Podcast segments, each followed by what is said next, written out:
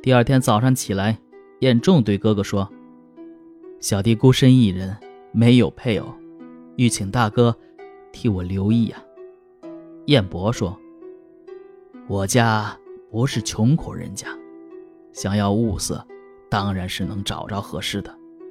不过，就算地下有漂亮的女子，只怕会对弟弟有所不利呀。”彦仲说。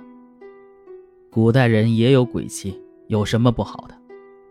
燕伯好像明白了弟弟的意思，便说道：“香群也是个好姑娘，只要用一根大针刺她的人影穴，如果出血不止，就可以做活人的妻子。但这个还需要从长计议，怎能草率行事呢？”燕仲又说。如果能娶香群照顾阿晓，也挺好的。燕伯只是摇头，燕仲不住的请求。嫂子在旁边说话了：“咱们试着把香群抓来，强行用针刺试验一下。如果不行，也就断了念头吧。”说罢，握着针出了门。但刚出门，正好遇上了香群。急忙捉住他的手腕，只是手上的血痕还是湿的。原来呀，香群在门外听到了燕伯的话以后，自己早就试过了。唉，古来男女的爱情啊，如果郎有情，妾有意，那实在是太好成功了。嫂子放开香群的手，笑着回来告诉燕伯说：“原来这鬼丫头早就有这份心意了。”我们还替他担心什么？燕伯的妾甘氏听了以后，却很愤怒，赶到香群面前，用手指着他的眼眶骂道：“不要脸的丫头，真是不害臊！想跟阿叔私奔吗？我一定不会让你如愿的。”香群听了，又羞愧又气愤，哭着就要寻死，闹得全家都沸腾起来。燕仲也觉得很不好意思。便向兄嫂告别，带着阿晓出了门。哥哥说：“弟弟，你先回家去，阿晓不要让他再回来，回来了恐怕会伤了他的元气。”燕仲答应了。燕仲回到家，把阿晓的年龄加了些，假称说是他哥哥卖掉丫鬟生下的遗腹子。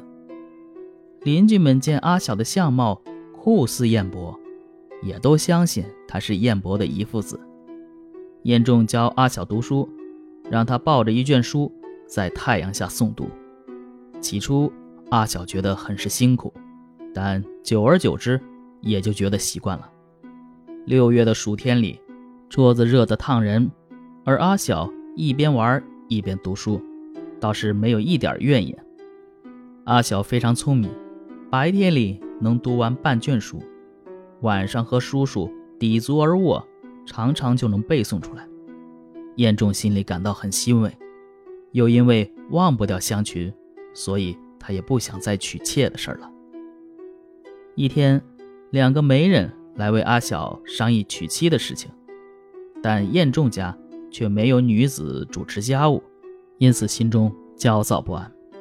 忽然，他的小嫂甘氏从外面走进来，说。阿叔，不要怪我，我把香群给你送来了。当初因为这丫头不知羞耻，我才故意羞辱她一番。阿叔如此的仪表堂堂，她不嫁给你，还想嫁给什么样的人呢？晏仲见香群站在小嫂后面，心中非常高兴。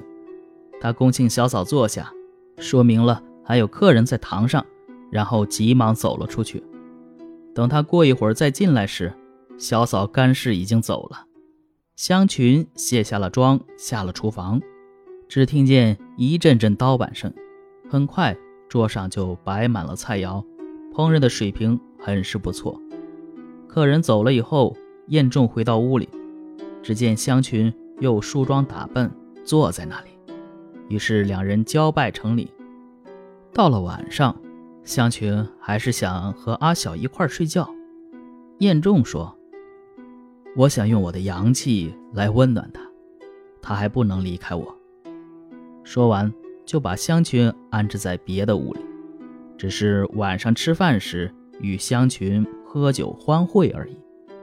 香群像对待自己的孩子一样抚养阿晓和燕仲前妻生的孩子，燕仲呢也越发觉得他贤惠。一天晚上，夫妻二人亲热的时候，燕仲开玩笑地问：“阴间，阴间有美人吗？”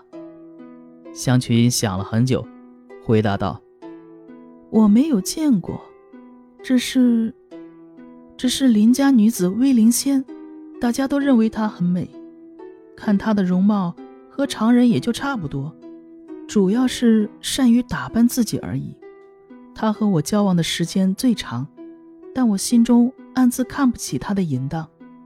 你如果想见他，马上就可以把他叫来。但他这样的人，最好不要招惹。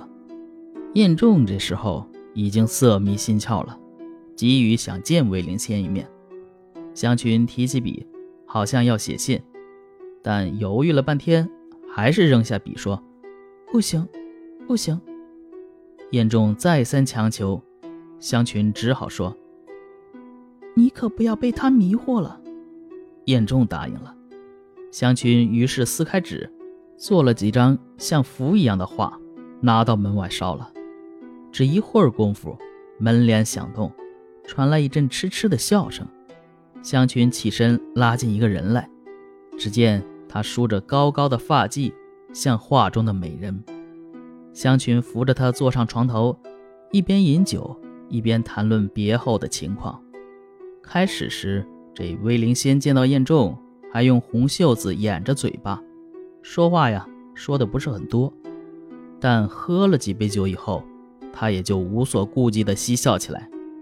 渐渐地，伸出一只脚，踩住了燕仲的衣服。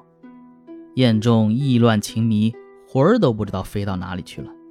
只是碍于香群就在眼前，而且香群又有意提防着他，一刻也不离开他的身边。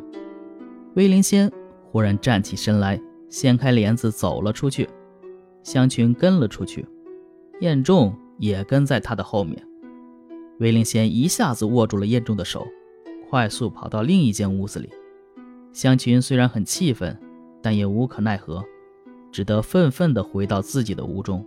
听任他们胡为了。